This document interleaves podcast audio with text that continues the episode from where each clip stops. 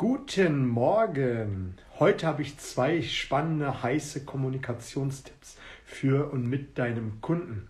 Mein Name ist Oliver Busch und ich bin der Nichtverkäufer. Ich hoffe, du bist grandios in diesen neuen Tag gestartet, hast deine Morgenroutinen erledigt. Ich für meinen Teil auf jeden Fall. Ich bin gestartet mit einer 15-minütigen Meditation, um nochmal einfach den Verstand bewusst durchzuhalten, bis ich dann angefangen habe, so langsam in den Tag zu starten mit drei großen Gläsern warmem Wasser und danach meine Sporteinheit. Und wenn du meine Story verfolgt hast von gestern, war ich gestern Abend noch einmal im Studio, obwohl ich am Morgen ähm, gewesen bin. Und ich wurde gefragt, warum ich zweimal am Tag Sport mache, ob das nicht ein bisschen viel ist, ob ich nicht ähm, zu viel Zeit habe. Aber es ist auch eine Frage der Prioritäten und was man, äh, wie man seine Zeit effektiv nutzen kann. Meine Frau ist selber noch Vollzeit am Arbeiten, die hat auch nicht immer die Zeit, meinen Sohn oder unseren Sohn in, zum Sport zu bringen. Und ich nutze dann die Zeit, wo er die Stunde Karate absolviert, selber nochmal, um zum Sport zu gehen. Dann ist morgens die Einheit nicht so intensiv und es macht einfach keinen großen Sinn nach Hause zu fahren, obwohl es nur ein paar Minuten ist, um dann den Laptop aufzuklappen, ein Coaching zu machen, was dann eher unter Zeitdruck wäre, statt äh, den sinnvoll den Sport zu machen. Und deshalb ist es eine Frage der Prioritäten, nämlich das, wo du deine Zeit am sinnvollsten in diesem Moment nutzen kannst, um dein Ziel näher zu kommen. Und das ist schon die erste Idee, die du für dich mitnehmen kannst dass du dich permanent fragst, ist das, was ich gerade tue, sinnvoll oder sinnlos? Trägt es meinem Ziel bei oder eher weniger? Weil die meisten merken gar nicht den Tag über, wie viel Zeit sie mit irgendwelchen sinnlosen Dingen verschwenden und äh, sich dann am Ende des Tages fragen, was habe ich eigentlich geschafft? Bin ich meinem Ziel näher gekommen oder wo, wo, wo ist die Zeit geblieben? Also frag dich immer wieder, was ist die größte Priorität in dem Moment, was kann ich tun, was am sinnvollsten ist und was mich meinen Zielen näher bringt. Okay, zwei heiße spannende Kommunikationstipp mit deinem Kunden. Tipp Nummer eins ist, informiere deinen Kunden regelmäßig. Informiere ihn nicht nur über neue Produkte, das, was du Neues anzubieten hast, wenn es eine neue Dienstleistung gibt, wenn es ein Upgrade gibt ruf den Kunden nicht nur dafür an. Ruf ihn einfach auch so an. Also was meine ich damit? Ruf ihn an oder informiere ihn, so ist es besser gesagt, informiere ihn darüber, wenn es zum Beispiel in deinem Unternehmen eine Veränderung gibt. Wenn es zum Beispiel neuen Mitarbeiter gibt, Informiere ihn darüber, indem du vielleicht ein kurzes Video schickst und an all deine Kunden äh, dieses Video mit dem neuen Mitarbeiter versendest, wo er sich nochmal vorstellt und sagt, welche Position er innehat, welche Aufgaben er in Zukunft übernehmen wird und machst mal so einen kleinen Einblick in dein Unternehmen. Das Spannende ist einfach an dieser Stelle, dass dein Kunde sich dadurch viel, viel mehr gebunden zu dir und deinem Unternehmen fühlt. Warum ist es so? Weil er immer wieder einen persönlichen Einblick von dir bekommt zu deinem Arbeitsplatz, zu deinem Unternehmen und wenn du ihn auch mal per Video äh, Call oder als äh, kurzes Video mitnimmst in die Produktionswerkstätten, vielleicht auch mal so einen kleinen Einblick in deinen Schreibtisch, Schreibtisch gibst, dann hat er ein ganz anderes Gefühl, als wenn du einfach immer nur den Telefonhörer in die Hand nimmst, sagst, ich möchte einen Termin vereinbaren, zu deinem Kunden fährst oder er kommt zu dir, wie auch immer. Man trifft sich und man hat sonst keinen anderen Bezugsraum. Aber dadurch, dass du deinen Kunden immer wieder informierst über Änderungen, Neuerungen und so weiter und so fort, kriegt er einen ganz anderen Einblick für dich. Und da geht auch so ein bisschen Tipp 2, eigentlich sind es drei Tipps, die ich heute für dich habe, einher. Verschicke so wenig E-Mails wie möglich. Warum ist das so?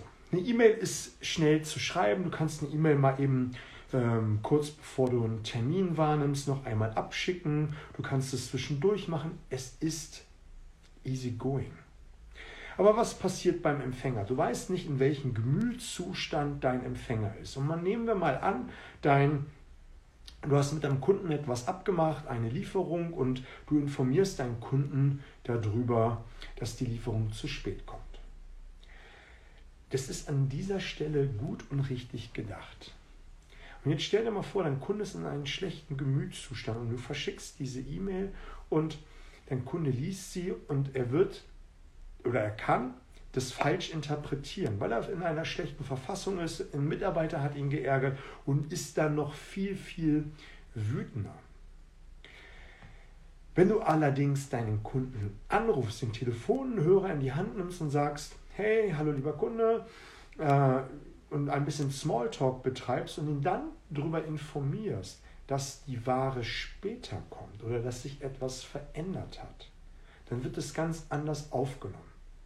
Schau, wenn du deinen besten Freund, deine beste Freundin anrufst, sie nimmt den Telefonhörer ab und du bist mit einem Freudestrahlen Hallo mit dabei, wie geht es dir?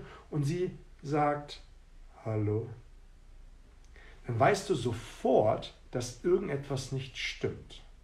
Und dann nimmst du sofort deine eigene Haltung, also deine gute Laune ein Stück weit zurück und fährst deine gute Laune runter und begibst dich auf ihre Insel, indem du so etwas sagst, hey, ähm, was ist los? Und veränderst sofort deine Stimmung. Und das hast du alles bei einer E-Mail nicht. Du kannst hinterher, wenn du mit deinem Kunden gesprochen hast, nochmal kurz, wie besprochen, nochmal äh, protokollieren, indem du das verschickst. Aber dadurch, dass du anrufst, hast du einen ganz anderen Zugang. Du kannst deinen Kunden ganz anders abholen, ihn das vielleicht noch mit ein, zwei Sätzen erklären, dass durch die gegebenen Umständen zurzeit einfach sich etwas verzögert hat und hast noch ein, die Möglichkeit, noch einen kleinen Plausch zu zu haben. Und das macht es dann wieder interessant, wenn du einfach mit deinem Kunden in dem Moment ein wenig ähm, sprichst und du bekommst einen ganz anderen Zugang mit ihm. Also Tipp 1 und Tipp 1,5 ist, verschicke keine E-Mails, so wenig wie möglich, höchstens um nach, im Nachgang noch einmal zu protokollieren. Der andere Gedanke ist, dass du permanent ihn informierst und in ihn immer wieder Dinge schickst, damit er möglichst häufig Kontakte hat. Es gab mal diese sieben Kontakte-Regel, bis ein Kunde dir ein Ja gibt. Ich gehe davon aus, dass die Zahl mittlerweile deutlich nach oben gegangen ist, weil wir leben in einer so schnelllebigen Zeit und wenn du ihn immer wieder informierst, und da bedarf es einfach ein bisschen Erfahrung und ähm, Fingerspitzengefühl, um zu sehen, was das richtige Maß ist. Aber es können ja einfach nur Kleinigkeiten sein. Eine Kleinigkeit wie mit dem Mitarbeiter, der neu ist, was ich eben äh, dir vorgestellt habe. Dann der andere Gedanke, dass du mal in die Produktionswerkstätte gibst. Und wenn du einmal die Woche, alle zwei Wochen so ein kurzes Video, einen kurzen Anruf ähm, rausschickst, dann fühlt sich dein Kunde ganz anders ähm, wahrgenommen. Der nächste Tipp ist, sei äh, absolut zuverlässig. Absolut zuverlässig. Ich höre häufig von Vertrieblern, wenn ich sie begleite und ähm, wir sitzen im Auto, fahren auf der Autobahn und äh, ähm, das Navigationsgerät zeigt eine verspätete Ankunftszeit. Vielleicht, weil wir im Stau gestanden haben, weil sich der eine Termin doch ein bisschen verlängert hat und man ein wenig unter Zeitdruck geraten ist.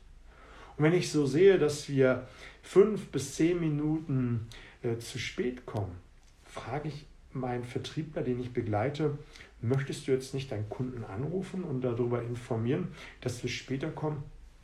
Ach, das ist nicht so schlimm. Ist das meiste, was ich höre, fünf bis zehn Minuten gehen immer. Ja, das stimmt. Das ist aber auch nur der Teil der Wahrheit. Der andere Teil der Wahrheit ist, dass dein Kunde informiert werden will. Und das hat etwas mit Respekt und Wertschätzung zu tun nämlich Respekt und der Wertschätzung der Zeit des anderen gegenüber. Respekt und Wertschätzung, dass man auch zu dem Wort steht, zu dem, was man gegeben hat, nämlich dass man sagt, dass man um 14 Uhr einen Termin hat und nicht um 14.05 Uhr oder um 14.10 Uhr. Und ähm, wir Deutschen sind halt nun mal ein Land der Pünktlichen und ähm, legen sehr viel Wert auf Korrektheit und wenn du einfach immer dieses äh, Schlurige da lässt, hat das nichts mehr mit Respekt, Wertschätzung und auch Zuverlässigkeit zu tun. Und wenn du nur fünf Minuten später ankommst laut Navigationsgerät, ist es ja so, dass es heißt, du bist auf dem Parkplatz. Du hast noch keine Jacke angezogen, du hast deine Sachen noch nicht zusammengesucht, du hast noch nicht im Vorfeld einmal kurz in die Unterlagen geguckt, um nochmal alles kurz zu ähm, im Rückblick zu haben. Und vielleicht visualisierst du ähm, kurz vor dem Termin nochmal den Termin. Und dann sind aus fünf Minuten zehn oder 15 geworden. Und wenn du mit 10, 15 Minuten in den Termin hineingehst, also ich glaube, die Stimmung deines Gegenübers ist maximal nicht mehr gut. Was ich damit sagen will, ist, ruf doch deinen Kunden in dem Moment an und sag, hey, lieber Kunde, ich verspäte mich um fünf bis zehn Minuten. Ich möchte nur, dass Sie das wissen und äh, Ihre Aufgabe, die Sie jetzt machen, noch äh, ein wenig länger im Fokus haben können. In der Regel, was sagt der Kunde? Fahr vorsichtig, sieh zu, dass du ankommst. Alles gut, danke für die Info. Punkt. Ich glaube, ich habe von ein von 100 Mal erlebt, dass der Kunde gesagt hat, ja, ist okay, ähm, ist gerade sowieso nicht schlecht, entweder verkürzen wir den Termin oder verschieben den. Es kommt so gut wie nicht vor. Und das soll, soll eigentlich auch die Botschaft dabei sein, dass du ihn informierst und dann ist doch alles gut. Genauso ist alles gut, wenn du äh, merkst, dass deine Zusage, sei es, dass du ein Angebot verschicken wolltest, dass eine Ware zu einem bestimmten Zeitpunkt kommen sollte, dass sich ein Mitarbeiter bei dem Kunden mit, äh, melden sollte, dass sich das verzögert, aus welchen Gründen auch immer dann rufst du deinen Kunden an und informierst ihn darüber. Bei dem Angebot und mit dem Mitarbeiter ist es meistens nicht so schlimm, da findet man relativ schnell eine Lösung, aber wenn die Ware verspätet kommt, dann musst du mit dem Kunden offensiv darüber sprechen, was jetzt eine gute Lösung wäre. Meistens ist die Lösung ziemlich simpel und die kann man schneller arbeiten. Vielleicht hat der Kunde auch mit ein bisschen Vorlaufzeit die Ware äh, geordert, weil er weiß, es kommt immer wieder zu Verzögerungen. Wichtig an dieser Stelle ist einfach nur, dass du diese Zuverlässigkeit an den Tag legst, damit dein Kunde merkt, der ist jemand, der steht zu seinem Wort. Und das ist auch später, gerade in langfristigen äh, Geschäftsbeziehungen, elementar wichtig. Weil dein Kunde merkt, wenn du zu deinem Wort stehst, entweder zu einem Nein oder zu einem Ja, Du stehst dazu.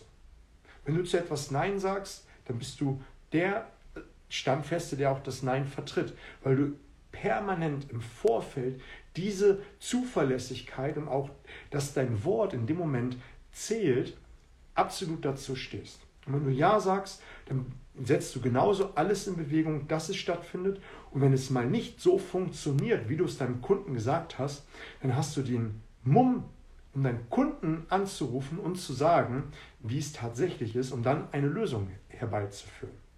Also, zwei, drei elementare Tipps sind sogar vier geworden, nämlich mit setze deine Prioritäten. Wir haben darüber gesprochen. Mach regelmäßig äh, Stories, verschicke Video-Newsletter, informiere deinen Kunden nicht nur über neue Produkte, sondern über alles Mögliche, was dein Unternehmen betrifft. Da darf die Kreativität äh, freien Lauf lassen. Genauso, dass du deinen Kunden informierst, wenn irgendetwas nicht funktioniert. Stichwort Respekt, Wertschätzung, Zuverlässigkeit, auch, dass, man, dass du zu deinem Wort stehst. Also in diesem Sinne, ich wünsche dir einen grandiosen Tag, teile und like dieses Video, markiere für die Person, für die das auch interessant ist. Also in diesem Sinne.